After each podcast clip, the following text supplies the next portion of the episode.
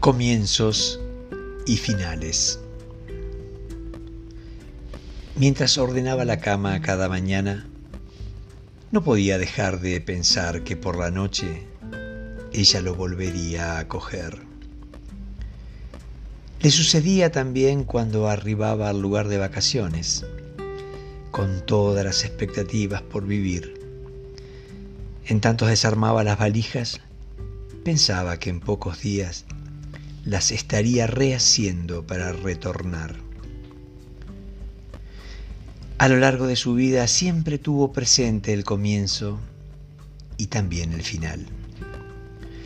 En aquellas fiestas de casamiento de sus amigos, tan lleno de alegrías, tuvieron ese sesgo donde los efusivos saludos de reencuentros portaban la certeza del epílogo de la velada, siempre extenuados de bailes y vinos.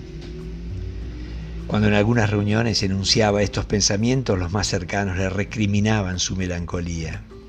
Él, él reía y rechazaba el diagnóstico. Decía que este pensamiento le hacía vivir con plenitud y también con conciencia de inevitables límites. Fue una noche antes de dormir en que se puso a pensar sobre este comportamiento de su mente y halló un recuerdo.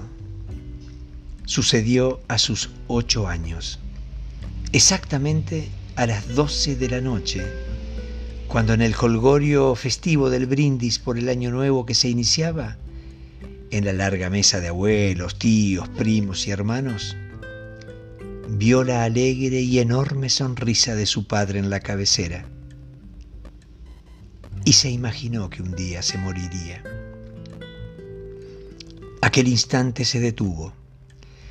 Cristalizó esa imagen y la guardó para siempre, como en un cofre encintado que ahora, por primera vez, se abrió. En esta vejez de viudo solitario y vital, en que surgió este recuerdo archivado, también comprobó que en él estaban reunidos todos los comienzos y todos los finales que vivió en su vida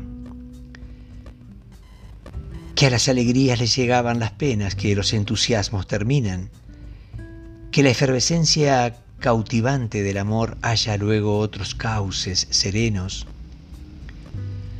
Pero advirtió que también la tristeza culmina en su ciclo y que la sequedad amoroso reverdece. Que las noches tienen sus nuevos amaneceres y el circular de la vida en algún momento se detiene enigma este indescifrable, incógnita abierta sin respuesta hasta que ocurre. Después de discurrir su mente alrededor de este hondo recuerdo, repasó los momentos gratos e ingratos de su larga vida. Siempre entusiasta. Apagó la luz y se durmió sin pensar en el amanecer siguiente. Fue la primera vez que su mente no unía un final con el comienzo. Fueron sus nietos quienes, eh, quienes lo encontraron inerte en la cama. El sueño eterno le llegó sin desacomodar las sábanas y la colcha que lo cubrían. Prolija muerte que lo transportó ofreciendo en su rostro, como regalo, un rictus de sonrisa, imaginando que algún día, en otros tiempos, quizás volvería a vivir.